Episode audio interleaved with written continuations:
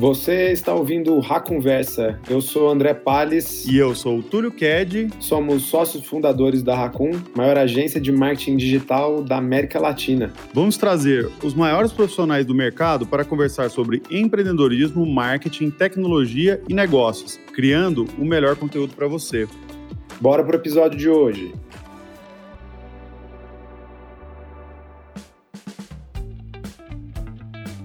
Fala pessoal, tudo bem? Bem-vindos aí a 2021, né? Estamos aqui de volta com a conversa. Ficamos um tempinho sem gravar no final do ano. Final do ano sempre muito puxado aí, é, trabalho intensivo, a gente deu uma segurada. Mas a gente tem para 2021 um monte de surpresa. Um planejamento bem diferente do que a gente fez no ano passado. E tenho certeza que vocês vão curtir muito. E para inaugurar esse episódio aqui, a gente tem o orgulho de apresentar o Gabriel Ferrari. Gabriel, nosso conhecido amigo aí, já teve com a gente na Raccoon contando um pouco da história do Subway. Ele é diretor de marketing lá. E, e aí, Gabriel, tudo bem? Como é que você tá? E aí, André, beleza?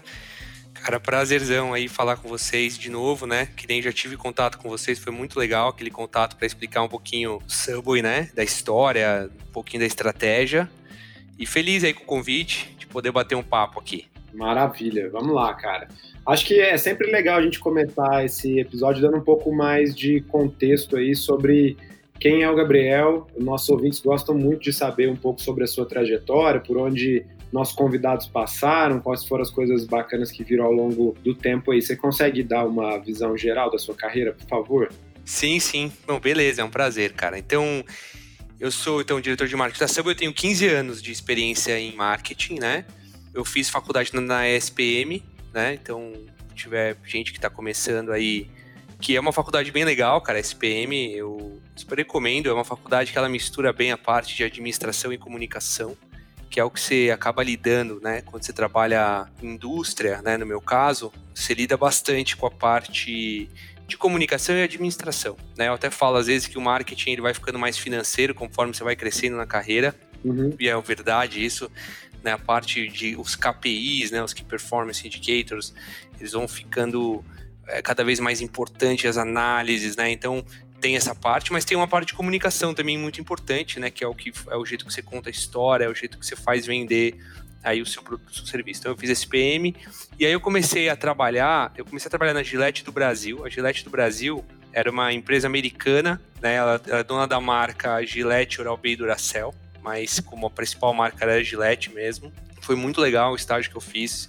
Isso foi em 2004, tá? Então foi aí há, há 16 anos.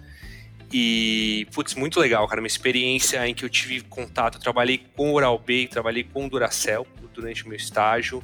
Eu tive muito contato com a parte de planejamento, execução, tinha muita responsabilidade. Foi super legal fazer estágio. Né, também é uma coisa que eu super recomendo para as pessoas. E assim, se não está fazendo estágio ainda, né, buscar atividades extracurriculares, uhum. né, então seja na faculdade, né, porque é muito legal essa experiência é importantíssima, né? Você ter essa experiência cedo, né, de realmente colocar a mão na massa, né?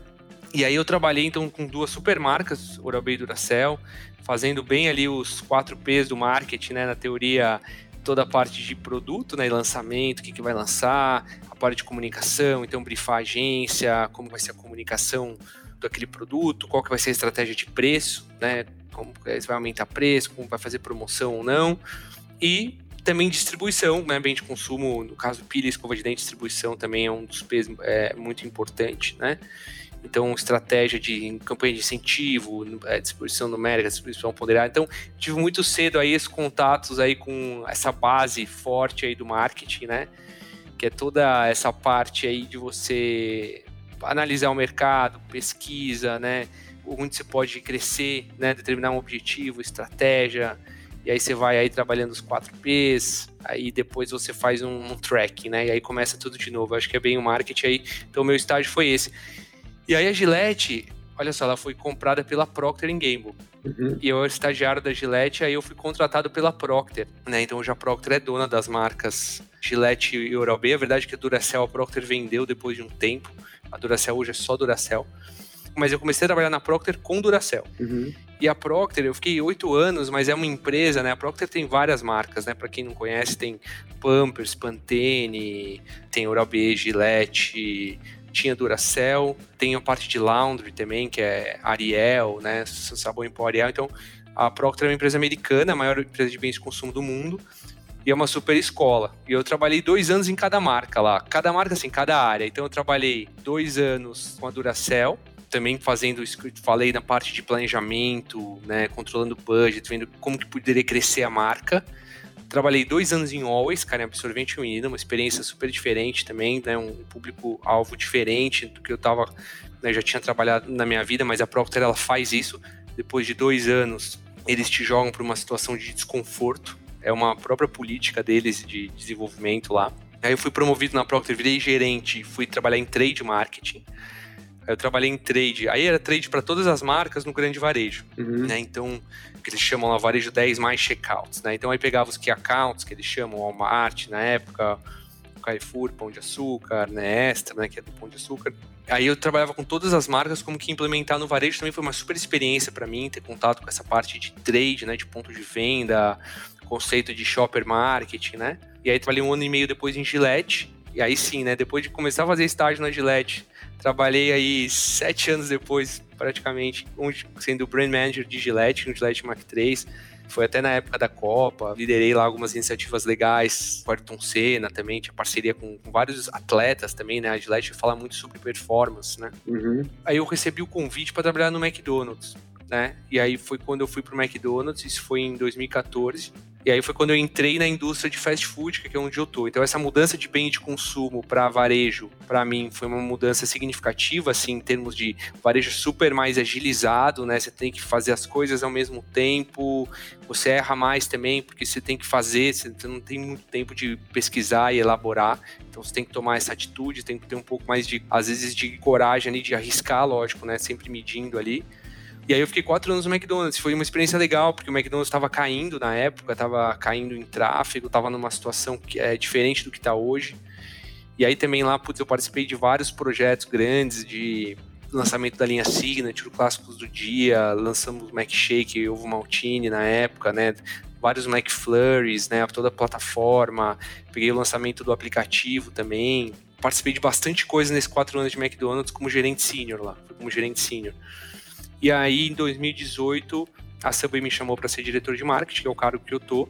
Foi muito legal, né? Então hoje eu lidero aí a Subway, parte de marketing para o Brasil. Eu tenho aí uma equipe muito boa, uma equipe que tem um gerente de mídia e delivery, né? Barra delivery, gerente de trade marketing barra marketing regional, gerente de uma tem uma pessoa de inovação que trabalha no time também e uma pessoa de planejamento e business insights, né? Então a Subway tem quase aí 1.800 restaurantes no Brasil. É a maior rede de fast food do mundo, né? Tem quase 40 mil restaurantes aí no, no mundo. É uma marca, uma empresa americana familiar, né? Mas é uma empresa que se desenvolveu de uma maneira muito rápida e com um conceito muito legal, né? A Subway tem um conceito super contemporâneo, assim, né? Uma empresa que foi fundada na década de 60 e faz o sanduíche na frente do consumidor, né? Então tem uhum. toda essa parte de customização com conceito de saudabilidade, né? Porque tem uma variedade de vegetais, se preocupa muito com a qualidade, com a procedência dos ingredientes. Então, é interessante isso, né? Você vê empresa que a customização que ficou na moda agora, a Subway já fazia faz tempo, né? E a saudabilidade também, que as empresas começaram a se preocupar. Então, a Subway já foi uma empresa que começou antes a falar disso, né? E eu acho que isso explica também um pouco do sucesso, né? A Subway é uma empresa de 100% de franqueados, então, bem interessante isso, porque os franqueados são empreendedores, né? Eles têm é, muita força de vontade, assim, sabe? O franqueado é muito apaixonado, ele abraça a marca. E a Subway, ela tem uma penetração no Brasil muito grande, né? A gente está em todos os estados, a gente está em mais de 600 cidades pequenas, né? Muitas vezes até que os concorrentes não estão, mas a Subway, como a gente é uma operação mais simplificada, a gente consegue entrar em cidades, às vezes, de poucos habitantes, né? Então, é, é muito interessante, né? Então, é uma marca que é super querida, super amigável do consumidor, tem um conceito super legal. E aí estamos agora, né, no, lógico, como todo segmento de restaurante, a gente está, acho que a gente vai falar um pouquinho, né, mas a gente está aí no meio da pandemia, né? Mas, então esse é um resumo aí da minha carreira, André. Não sei se eu me estendi muito aí, mas não, não, não, só para falar um pouquinho, para explicar o passo a passo aí. Então, mas o resumo são esses: oito anos de Procter, trabalhei no McDonald's quatro anos e estou na Subway há três anos, sempre em marketing. Eu já fiz trade marketing também, mas sempre nessa parte aí bem de do marketing raiz aí, vai de fazer lançamento de produto, análise, parte de briefing, agência, comunicação, preço, parte de distribuição, ponto de venda, então tudo isso. É, legal que você estava falando dessa capilaridade que vocês têm no Brasil inteiro e eu estava lembrando aqui que eu sou de uma cidade que chama Ituiutaba, né? Fica no Triângulo Mineiro, ali perto de Uberlândia. Então, apesar da cidade ser, por uma cidade pequena e grande, que é uma cidade de 100 mil habitantes, as coisas lá não chegam tão fácil igual uma cidade de 100 mil habitantes aqui do lado de São Paulo, né? Tipo, sei lá, um Tatiba da vida, algum lugar assim. E a última vez que eu fui lá visitar, eu vi que eles tinham aberto uma loja bem bacana da Subway lá. falei, caraca, o Taba tá avançando, assim. E com certeza isso, o fato de vocês terem essa capilaridade, estarem presentes no território de uma maneira muito expandida, faz com que a estratégia que você tenha que implementar de marketing para comunicar também seja uma estratégia diferente, porque você não pode, obviamente, se concentrar só nos grandes polos, já que você tem cliente espalhado no Brasil inteiro, né? Como é que é? Como é que vocês pensam essa questão da estratégia de marketing pensando em uma quantidade muito grande de lojas no Brasil inteiro? Então, é interessante isso mesmo. A gente tem a marketing nacional e o marketing regional, né? Então, a gente tem campanhas nacionais. Então, isso é importante para a gente também, até para a gente aproveitar a nossa escala, né? Porque a Subway, ela é uma empresa grande, né? Uma empresa que ganhou uma escala importante. Então, a gente faz lançamentos nacionais, campanhas nacionais. Mas a gente tem o marketing regional também. Então, a gente se divide aí na Subway em, em 13 territórios justamente por isso, né? O que você falou, a gente tem essas diferenças entre as cidades, né? E a diferença no próprio ambiente competitivo, né? Tem um termo no fast food que chama LSM, né? Que é em, em termo inglês, né? Local Store Market, né? Que é a parte de você avaliar, porque existem diferentes ambientes competitivos de acordo com onde o restaurante está situado. Às vezes nem somente a cidade, né? Claro. Mas você imagina, eu posso ter um, um, restaurante num shopping center, né? Ou eu posso ter numa cidade pequena que só tem a Subway, né? Não tem nenhum dos concorrentes. Ou eu posso estar na rua também, onde tem um concorrente na minha esquina. Então eu tenho que saber avaliar, né? E às vezes eu tenho que customizar a minha campanha para isso. Então a gente faz muito. Ou às vezes você está numa cidade, aniversário da cidade, aí você faz uma campanha especial. Mas aí, mas nesse caso, quem tem autonomia de decidir, ou como é que a informação chega? São os regionais, eles que acompanham isso mais no detalhe. É, a, a gente tem uma, eu tenho dentro do meu time uma gerente de marketing regional e a gente tem os coordenadores de marketing regional também. E a Samba, ela trabalha com o que a gente chama de agentes de desenvolvimento de negócio também, que são franqueados, que eles ficam responsáveis pela parte de tanto de expansão como auditoria de determinado território. Então imagina, Minas, na verdade Minas barra Espírito Santo, tem um agente de desenvolvimento. Então ele tem uma equipe de consultor, ele tem uma equipe, tem uma coordenadora de marketing dentro da equipe dele. A gente tem um comitê lá de franqueados também, de franqueados de Minas, né? Já que você falou é, Minas, por sinal é, é um território muito bom da Subway, né? Eles fazem um ótimo trabalho lá. Então, esse comitê, eles estão sempre em contato com a gerente de marketing regional do meu time, né? Que fala comigo, né? E a gente está sempre alinhado no que, que vai fazer. Então, eles têm um calendário, às vezes, deles, né? Alguma ação que pode acontecer, vai ter carnaval em alguma cidade, então faz uma ação diferente, vai ter uma mídia, né? A cidade, a parte de mídia regional, tem cidade que tem, você coloca um outdoor lá na praça da cidade, putz, faz uma diferença grande. Então, ou trabalha rádio, né? Então a gente trabalha esse planejamento também de marketing regional. Eu acho que é uma das vantagens competitivas da Subway, a gente conseguir ter essa capilaridade aí regional. Eu acho que os, os próprios franqueados, eles agregam muito pra gente, porque eles sabem também como que funciona o ambiente, sabem como funciona a cidade, então às vezes eles mesmos dão sugestões, ó, oh, aqui acho que a gente vai fazer isso, ou eles, a gente faz promoções diferenciadas também nessas cidades, que às vezes eles sugerem, e isso é legal, porque isso é bem rico, porque você pega às vezes uma coisa que está funcionando numa cidade, o cara fala assim, ó, oh, eu fiz um case aqui, tá funcionando muito bem. Aí a gente pega e expande para o nacional, ou expande para outras regiões. Então isso acontece muito, assim. Isso na história da Subway, aliás, é um case. Tipo, é uma cidade fazer uma coisa que está funcionando e aí espalhar para todo o resto da rede, né? Isso Gabriel, existe uma hierarquia nesse caso? Assim, eles, eles dependem de uma aprovação de vocês ou, ou tem um conjunto de políticas que já determinam o que pode e o que não pode? E acontece um report, mas não buscando aprovação, assim. Não, eles têm que aprovar com a gente. Eles têm Tá. que aprovar com a gente. Então a gente tem agências regionais também. Assim, na verdade a gente não tem muitas agências regionais, né? A nossa agência nacional é a McGarry Bowen e a gente tem agências regionais, mas tudo tem que passar pela gente. Até para garantir a questão que você está usando a marca de uma forma adequada, né? Então oficialmente o processo tem que passar pela gente, tem que passar pela nossa aprovação. Então passa pela essa, esse meu time de marketing regional que está sempre, lógico, é um trabalho duro deles, porque eles têm que falar com todos os territórios, né? Várias coisas acontecendo ao mesmo tempo, mas eles fazem esse alinhamento, sim. Mas isso que eu ia perguntar, não é um volume absurdo de trabalho, assim, para poder acompanhar tudo que está acontecendo em todas as regiões? Então, é, é, é um volume grande, tanto que a gente tem uma pessoa que só cuida disso, né? Tá. A pessoa só olha marketing regional, porque é justamente por causa disso. É o volume de trabalho, então ela é responsável. E lógico, ela tem os suportes, esses coordenadores de marketing de cada região que estão dentro dessa estrutura dessa agência de desenvolvimento. Então, foi muito interessante a Subway, né? Como ela fez para se expandir. Eu acho que foi um dos segredos aí do fundador, porque esse agência de desenvolvimento são franqueados que gostam da marca e aí através disso é, a Subway consegue ir entrando nos lugares, né, de uma maneira de qualidade, porque são pessoas que conhecem ali locais, né, então o agente de desenvolvimento de Minas é um mineiro que conhece ali os territórios, ele vai conseguindo expandir a marca de uma maneira legal. Foi assim que o, que o fundador, ele foi meio que sem querer, assim, né? O cara, quando o fundador, vou contar um pouquinho da história muito rápido, ele, quando ele lançou a Subway, né? Ele abriu, chegou a abrir 30 restaurantes e tal.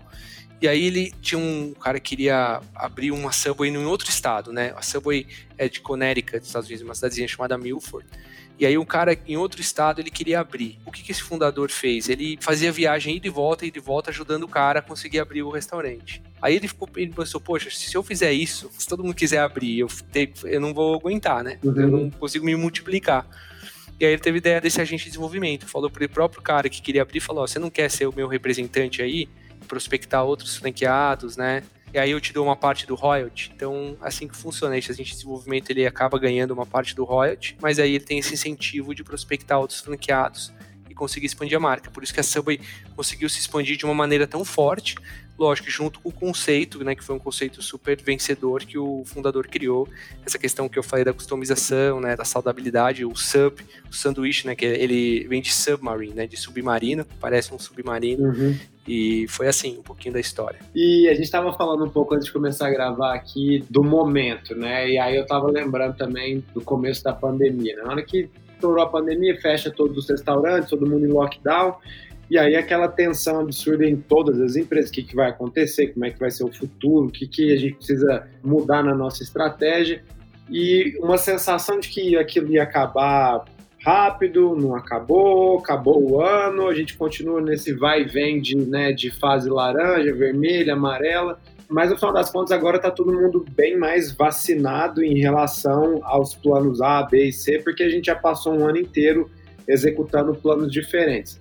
Agora a gente está de novo, né, aqui em São Paulo, região com fase vermelha e tal. E aí imagino que isso faça com que vocês mudem as marchas aí de uma maneira diferente. Vocês de fato se sentem mais. Qual seria a palavra? Não sei se é. Não é capacitado, mas vocês, vocês se sentem mais relaxados ou vocês estão mais tranquilos em relação. Pô, já passamos por uma fase dessa, a gente sabe mais ou menos o que que precisa fazer, quais são os caminhos. Ou não, tipo, caramba, não acredito que a gente retrocedeu de novo e agora vamos fechar um monte. Qual que é a sensação que está mais presente agora? Então, a gente ainda não tá relaxado, né? A gente não tá relaxado ainda, né? A gente, mas tá, estamos numa situação muito melhor do que foi o começo, né? O começo foi muito assustador, porque o começo ninguém sabia muito bem o que era, foi um lockdown geral, né? Os shopping centers fecharam, todo mundo começou a fechar, e a gente teve muitos restaurantes que fecharam temporariamente por causa de Covid, né? Então, assim, a gente tá numa situação muito melhor.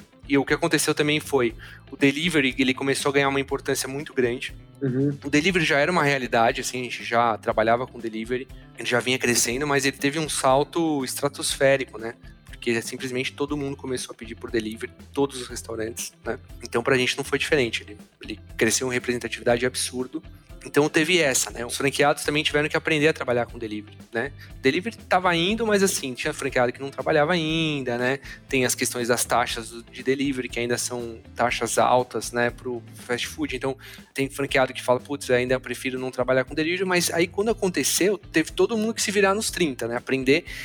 E o delivery, eu comparo muito ele com a questão do quando surgiu o mercado digital. Porque quando surgiu o mercado digital, e você deve lembrar, André, eu estava também aí no, no, mundo corporativo, eu tava quando surgiu, né? Isso aí denuncia a idade um pouco, mas era um pouco isso. É, tinha marketing, tinha o departamento de marketing digital, assim, que era uma alça do marketing, uhum. né? Ah, fala lá com o pessoal do digital, né? Aí você pegava uma campanha que você fazia para TV ou uma campanha off, né, que a gente chama, e jogava no digital a mesma campanha, igualzinho. Só dava um replicar e aí, ah, estamos fazendo marketing digital. Aí você tinha sua agência e sua agência de marketing digital, né? Então era meio que uma alça, né? E aí aos poucos foi ganhando representatividade, representatividade se misturando, né? E hoje já não faz sentido você falar que você tem marketing digital e marketing, né? Tudo uhum. é digital, as pessoas todas sem celular, digital virou marketing, né? Não tem mais essa divisão. E a mesma coisa com o delivery. O delivery, antes era o delivery era uma alça. Ah, então tem a pessoa de delivery, né? Ah, então vamos falar com delivery. Então a gente teve que trabalhar muito forte para mudar essa cultura. Essa cultura de, olha, o delivery não é uma suporte do seu negócio, o delivery é o seu negócio, né? A experiência que o consumidor vai ter com o nosso produto, com o nosso serviço, é o delivery. Né? Se a gente não trabalhar em embalagem, se a gente não trabalhar para chegar com a refeição quente, para entregar rápido, se você não preparar o seu funcionário de restaurante, que na samba a gente chama de artista de sanduíche, para entregar com qualidade aquilo, o negócio vai afundar, né? Você precisa ter um delivery. Então, mas isso aí, o digital eu acho que teve uma transição mais, né, durante anos, aí foi ganhando 10%, 15%, 20%, foi crescendo a representatividade. O delivery não, foi da noite pro dia por causa da pandemia. E aí a gente teve que fazer vários webinars, por exemplo, para explicar. Né? Então a gente, nesse sentido, a gente já está numa situação muito melhor né, agora. Uhum. A gente já sabe o que, que é, né? Mas ainda não estamos lá, né? Ainda a gente não está. É uma evolução, é uma melhora todos os dias, a parte do delivery. E a parte do negócio, a gente reabriu né, os restaurantes, então a gente está num cenário muito melhor em termos econômicos do que a gente estava até julho, vai, segundo semestre, no Q4, né? O quarto trimestre começou a melhorar. Então, uhum. a gente está numa situação muito melhor. Agora a gente consegue mais ou menos projetar, né? A gente deve fechar aí um janeiro muito perto do que a gente tinha projetado. Então a gente está já nesse ponto é mais relaxado, sabe? Eu consigo Sim. já prever, ó, putz, eu vou vender tanto, lógico. Tem essas questões, né? Tem o lockdown em São Paulo, tem ainda falam, né, da nova cepa do Covid. Então, é, existem essas preocupações mas é um cenário muito melhor, mas tenso ainda, tenso. A gente ainda não voltou ao normal e eu, eu brinco, é, assim, eu sempre falei isso, porque a gente está muito para o Q4 já foi melhorando, eu acho que esse Q1, né, que é o primeiro trimestre, né, que a gente chama, ele vem melhorando, né? Mas quando muda o ano, na empresa não muda a chave, né? Porque as pessoas às vezes têm a expectativa que de dezembro para janeiro muda tudo. O negócio tava caindo, agora vai crescer, né? Você já deve ter visto isso, né? Você faz um forecast de dezembro queda e janeiro é, crescimento e fala, não, não é porque teve o Réveillon ali que mudou. Então, eu acho que a gente ainda está nessa transição. A gente tinha planejado, a gente sabia que o primeiro trimestre de 2021 ainda ia ser muito instável nesse sentido, né? Já né, sabia que a vacinação não ia chegar em escala para todo mundo, então Agora, essa tensão é quando é que vai chegar a vacinação em escala para todo mundo, né? Quando é que o negócio realmente vai voltar, porque o negócio de fast food, embora o delivery representa e delivery tá ajudando muito, né? Restaurante vende com as pessoas na rua, né? As pessoas fora de casa. Isso faz muita diferença. As pessoas ainda estão reticentes, né? Com razão na parte de cuidar da saúde. Então isso acaba afetando a, a, o setor como um todo. Né? E Gabriel, você acha que de alguma forma vai acontecer uma mudança permanente do hábito de consumo? Porque essa era uma pergunta que em vários podcasts aí eu fiz é, no início, né, quando a gente estava mais com dúvida. Porque assim, antes a, a minha sensação é que aconteceria uma mudança significativa no hábito de consumo pós-pandemia.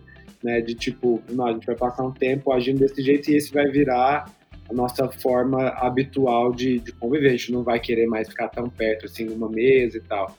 Hoje eu não acredito mais nisso, tá? Eu acho que vão ficar resíduos menores, assim, mas daqui a cinco anos, dez anos, Eu acho que na França os restaurantes vão estar apinhados, todo mundo um do lado do outro, tossindo, fumando um por cima do outro. Não vai ter muito. Qual que é a sua opinião? O que, que você acha que vai acontecer com, né? E aí, obviamente, focado no, no seu setor. Então, eu acho como você, assim, as pessoas, a necessidade de relacionamento social das pessoas, de saírem, é uma coisa muito forte, né? Eu acho que na França vai estar vão cheios. Aqui também, acho que as pessoas essa parte, acho que é inerente ao ser humano, né? Essa questão social, de sair, de olhar movimento, né? Então, eu acho que deve voltar e as pessoas aos poucos vai voltar. Mas eu acho que tem, ao mesmo tempo, a parte do delivery, ela ganhou muita representatividade. Acho que é uma representatividade que veio para ficar né? Várias pessoas que eu conheço, né? Eu vou citar meus pais, por exemplo. Meus pais não tinham um aplicativo do iFood, por exemplo, né? Uhum. E eles baixaram na pandemia, né? Então eles começaram a pedir pelo iFood. Então essa parte de acostumar a pedir pelo delivery teve uma aceleração muito forte. Uhum. Né, eu até falo assim, para as empresas de delivery, né, para os investidores, meio que delivery nesse cenário de com as ferramentas que existem hoje para delivery, vão surgindo mais ferramentas, mas é quase que atingir o teto, né? É quase você consegue enxergar o teto. Se tinha um dúvida até onde delivery pode ir, meio que chegou no teto porque foi num agora, lógico, vai cair a representatividade de delivery, que as pessoas vão voltando, né? Então, meio que a gente já sabe o teto. Se, se era uma dúvida que tinham em 2019, pô, qual será que vai delivery? Qual que vai ser o teto? Cara, 2020 já chegou e falou, ó, delivery vai até aqui, uhum. né? Porque acho que mais que uma pandemia, que todo mundo ficou em casa e todo mundo ficou pedindo comida, é muito difícil. É que eu falo no cenário atual que, lógico, amanhã surge uma nova tecnologia de pedido mais rápido via drone, as, putz, aí pode delivery. Não estou dizendo que acabou o delivery, que o delivery já tem o seu limite, mas eu acho que já deu para ver, assim, qual que vai ser a representatividade de delivery, pelo menos aí no médio prazo, né? Vai falar curto prazo, mas porque o mundo muda muito todo ano. Mas eu acho que esse hábito de delivery é um negócio bem importante, assim. As pessoas, eu falo por mim mesmo, eu peço muito mais, né, delivery do que eu pedia antes. As pessoas pedem pessoas que não pediam antes, né? Uhum. É porque nem quando começou a mexer banco via aplicativo, né, uhum. todo mundo começou a baixar e a pessoa começa a usar o banco via aplicativo, para ir para agência. Então, esse hábito de delivery mudou. Uhum. Mas eu acho que tem ainda essa parte da necessidade social das pessoas saírem, né? Todo mundo tá cansado da pandemia, né? Todo mundo fala, cara, assim, legal, mas putz, quero sair, né? É difícil. Até as pessoas que até curtem mais ficar em casa estão num ponto de, putz, saudade de uma vida social. Então, acho que é uma coisa inerente do ser humano. Então, então, por isso eu tô contigo, mas eu acho que o delivery, ele realmente, ele mudou bastante. E também só um ponto para acrescentar, eu acho que a parte do CRM é uma parte também que pode ser um próximo passo importante para o delivery, né? Tipo, o delivery, ele também sofreu o que a gente sofreu, porque cresceu muito rápido. Então, imagina, para uma empresa como Uber Eats e iFood, também atender as pessoas também foi uma loucura. E agora elas têm um monte de dados, né? Todo mundo tem muito dado, e agora o que eu vou fazer com esses dados? Então, acho que as empresas também elas vão começar a organizar os dados agora. Pô, tem um monte de dado, um monte de cliente, e é, é, uma coisa você ter os dados, outra coisa é você organizar, que é uma coisa totalmente diferente. Agora, como é que eu faço para organizar aqui para eu conseguir ter vantagem competitiva com esses dados também. Então, uhum. também é, é um, um próximo você passo. Falou, eu fiquei pensando aqui, faz muito sentido mesmo, porque no final das contas, a gente tem que, inclusive, separar em duas categorias, assim, né? Acho que tem uma categoria que a gente está falando que ela, o hábito não vai mudar e vai continuar e tal, que é essa categoria associar, assim, acho que o jeito correto de falar é o que, que você está buscando naquela experiência. E aí isso é que vai impactar se você muda ou não o seu hábito. Se o que você está buscando é companhia, é um ambiente diferente, você quer sair de casa, você quer ver né, um lugar diferente, ou é um lugar que você passa todo dia que você volta de casa a pé em frente àquele restaurante Subway, então já está atrelado, provavelmente você não vai mudar o seu jeito de consumir, você vai continuar consumindo daquele jeito. Agora, quando você vai para hábitos que as pessoas já gostariam que fossem diferentes, ou gostariam de ter serviços que fossem diferentes, produtos diferentes, para tirar complexidade, atrito, né? Você citou aí os bancos digitais, mas tem a facilidade de pedir comida, de comprar supermercado.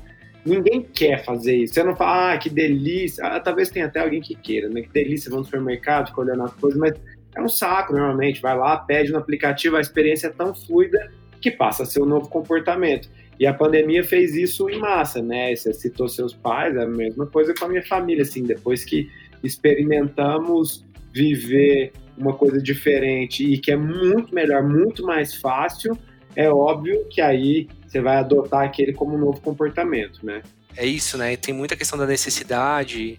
Tem né, vários outros supermercados, por exemplo, delivery, uma coisa que também a gente não, por exemplo, aqui em casa a gente não fazia, né? E a gente tá fazendo, putz, estamos gostando muito, assim, porque já fica salvo ali seu carrinho, você faz. Então tem coisas que tem umas mudanças de hábito, né? Que essa questão quanto radical, às vezes a gente tende, né, a gostar disso, né? Fala, putz, agora vai mudar totalmente, vai ser um novo mundo e tal. Sim. E a coisa volta, né? Tem a mudança, volta, e aí, porque as mudanças elas são graduais, né? Que isso foi uma exceção, né? A pandemia. Então ela trouxe um grau de experimentação muito rápido, né? É, uhum. aumentou, acelerou a experimentação desse serviço de uma maneira muito rápida, mas esses serviços também não estavam totalmente ordenados para receber toda essa demanda. E no caso de restaurante, tem essa questão das pessoas gostarem de sair, essa questão de a pessoa querer se relacionar fora, né? Na árvore de decisão de compra é interessante, a principal de restaurante, principal, a primeira coisa que vem é a companhia da pessoa. Com quem que você tá? É impressionante isso, né? Você pensar, mas o seu fator primeiro de decisão na árvore de decisão, a primeira coisa que você leva em consideração o que, que você vai comer ou não é com quem que você tá. Hum. Tipo, você tá sozinho, você tá com o esposo, você tá com um colega de trabalho, dependendo do colega de trabalho. Então, essa parte de relacionamento humano ainda é uma parte muito forte dentro da parte de comida mesmo, de restaurante. É, não, e assim, a gente durante a pandemia pediu delivery adoidado também. Nunca pedi tanto na minha vida. Mas depois que a gente pegou Covid, eu e minha esposa, a gente pegou, a gente se recuperou, ficou super bem.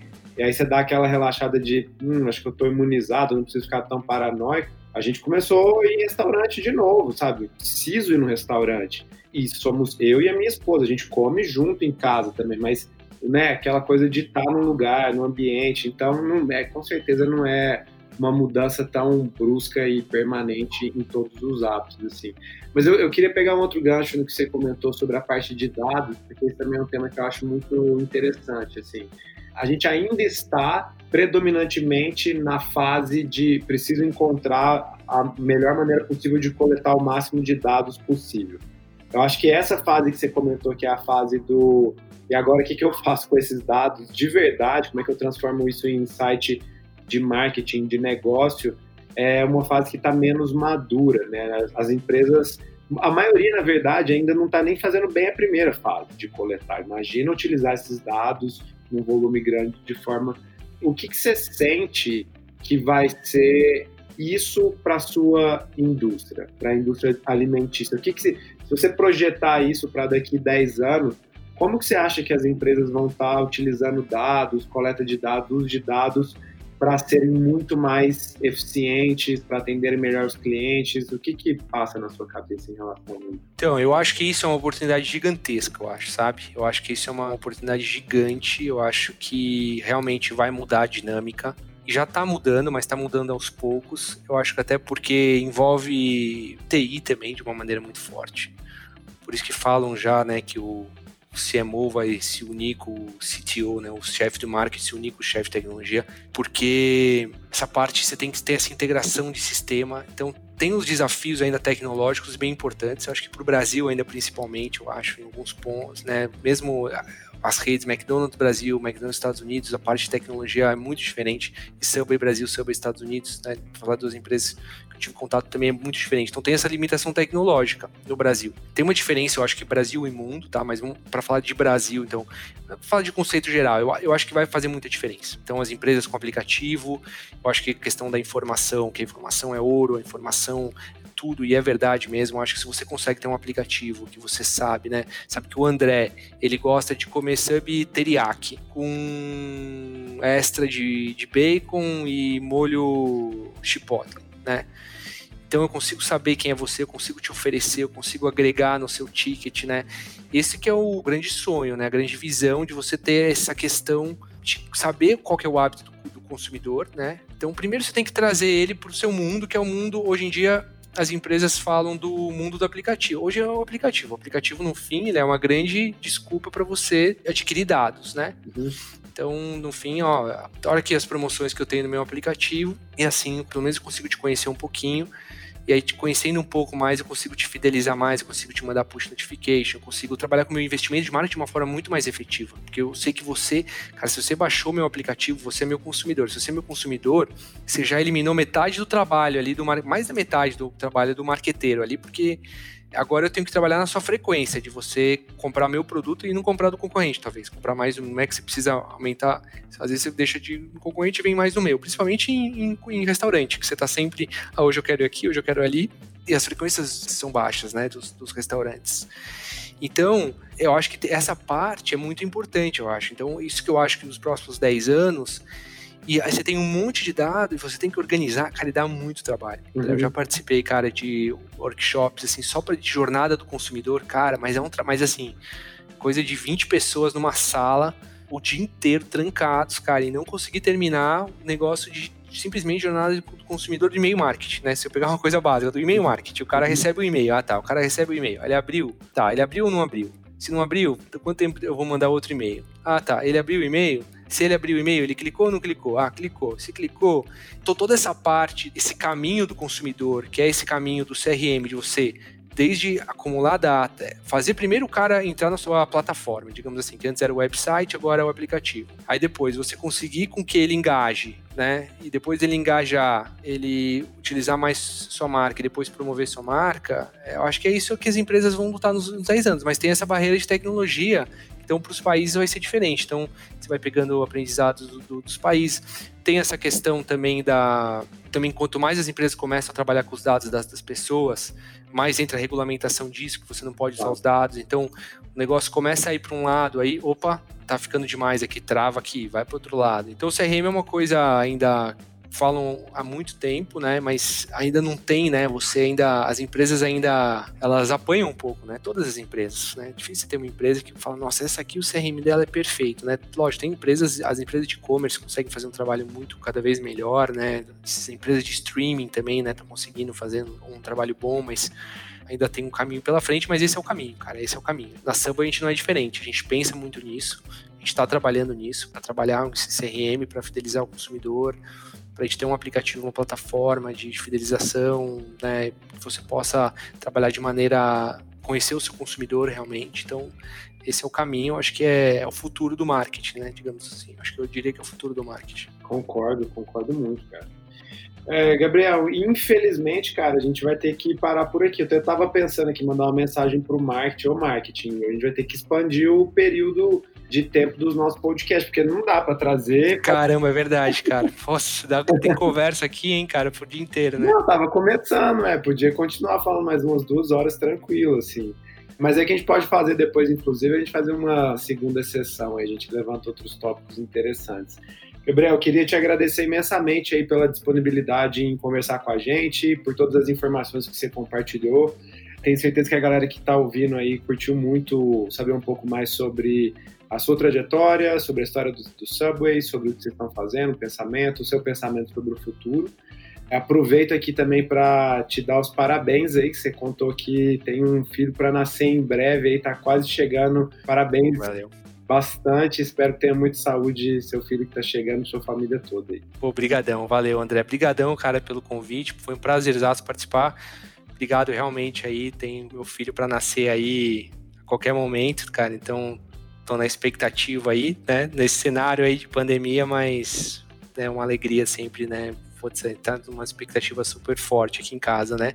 E muito legal, cara, o bate-papo. Obrigado, acho que foi muito legal, acho que poder falar carreira, poder falar sobre, poder falar um pouco da, da minha visão de marketing, né? Espero que para as pessoas que, que, estejam escutando, ou quem está começando na carreira, ou quem já tem uma carreira, possa também abrir um pouco a cabeça. Acho que é sempre legal, né? Escutar seja numa convenção, né, seja nesses num workshop ou aqui num, num podcast, numa conversa, abrir um pouco a cabeça, pensar diferente. Acho que é isso aí. Para mim também foi super bom. Também começo penso coisas que às vezes eu tá aqui dentro, mas quando você fala, você fala, putz, é muito legal. Cara, é um prazer bater um papo com um cara como você. Maravilha. Obrigado. Pessoal, muito obrigado aí e até a próxima. Um abraço para todo mundo. Bom, a gente encerra aqui mais um episódio do Conversa. Obrigado todo mundo por acompanhar até o final. Se você curtiu esse conteúdo, se inscreva para não perder nenhum episódio. E se você estiver ouvindo pelo Apple Podcast, deixa aquele review para a gente e ajuda a levar esse show para mais pessoas. Se você quiser entrar em contato pelo nosso Instagram, é o arroba agência Racun, ou pelo nosso LinkedIn em Racun Marketing Digital. Um abraço, até a próxima, pessoal!